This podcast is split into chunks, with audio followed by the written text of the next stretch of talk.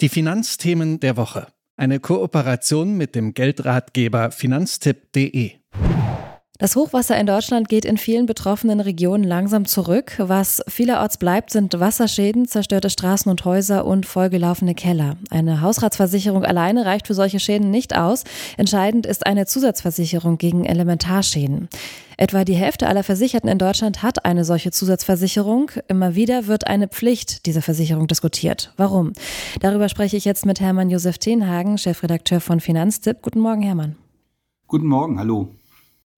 Klär uns nochmal zu Anfang auf. Ich habe es angerissen in der Anmoderation, aber was genau heißt denn eigentlich jetzt nochmal Elementarschäden? Also was Elementarschäden heißt im, im Klartext, dass auch Schäden versichert werden, die durch äh, eine Überflutung, die durch Starkregen entstehen, die durch Lawinen entstehen, Erdrutsche ähm, und Erdbeben. Also das heißt alles das, was äh, elementar ist, weil das mit einer normalen Gebäudeversicherung nämlich nicht versichert wird. Die versichert dich gegen Feuer, gegen Leitungswasser, äh, gegen Blitz, gegen Sturm aber eben nicht gegen solche Elementarschäden. Mhm.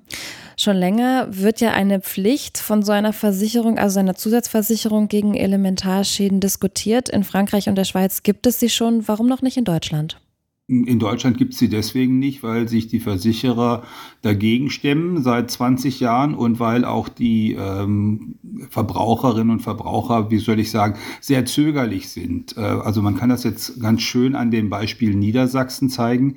Niedersachsen ist das Bundesland, äh, das, der Flächenstaat eigentlich ungefähr, der die niedrigste Versicherungsdichte hat. Baden-Württemberg hat über 90, in Baden-Württemberg haben über 90 Prozent der Leute eine Elementarschadenversicherung für ihr Gebäude. In Niedersachsen sind es nur 30. Ähm, die denken alle, dass solche Fluten bei ihnen offenbar nicht auftreten und sie hoffen, dass wenn es denn auftritt, äh, dass dann im Zweifel der Staat einsteht und äh, ihnen finanziell hilft äh, und deswegen hat man dann solche Effekte. Es ist sogar so, ähm, wir alle erinnern uns an dieses Schadensereignis oder an die Katastrophe im Ahrtal, äh, dass äh, die, der dortige große Versicherer DBK berichtet, dass direkt nach der Flut die Zahl der Neuanträge für eine Elementarschadenversicherung bei ihnen deutlich zugenommen habe. Die gehe aber jetzt schon wieder zurück, hieß es dann im Sommer 2023. Ist es so ein bisschen dieser Effekt aus den Augen, aus dem Sinn jetzt in Bezug aufs Ahrtal? Ich meine, Niedersachsen ist ja momentan betroffen.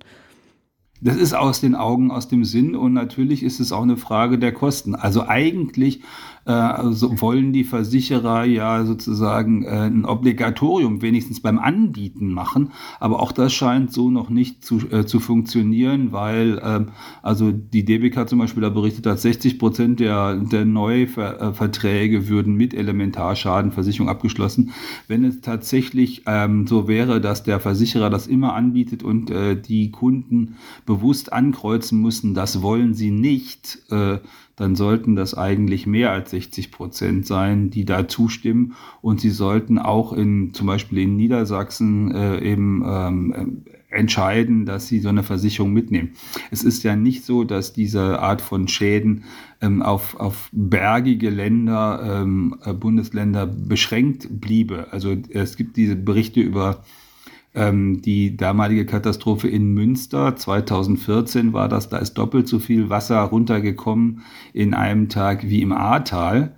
Ähm, äh, und ähm, das hat natürlich nicht die Vollkatastrophe ausgelöst, weil das ein bisschen äh, flächiger ist, aber Tote gab es da auch. Und äh, die Stadt stand quasi 30 Zentimeter unter Wasser.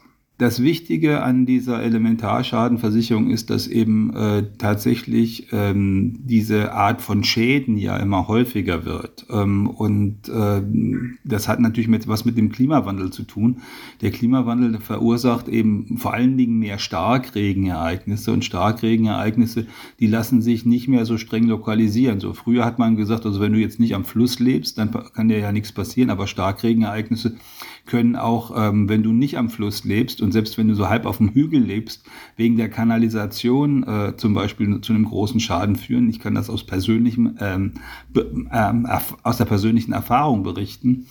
Ähm, ähm, ich wohne, habe in Berlin äh, in einem Haus gewohnt, was äh, für Berliner Verhältnisse quasi oben auf dem Hügel ist. Und wir haben dann trotzdem das Wasser bei einem Starkregenereignis im Keller gehabt und äh, einen deutlichen Schaden. Gott sei Dank hatte ich eine Elementarschadenversicherung und habe dann auch das Geld von der Versicherung zurückbekommen. Mhm. Ein Argument, was ja immer wieder gegen eine solche Pflichtversicherung ins Feld geführt wird, ist, dass das Wohnen dadurch ähm, teurer werde und gleichzeitig, den GDV hatten wir schon angesprochen, ist der ja zum Beispiel dagegen. Was ist da dran? Was, was, was sind das für Argumente?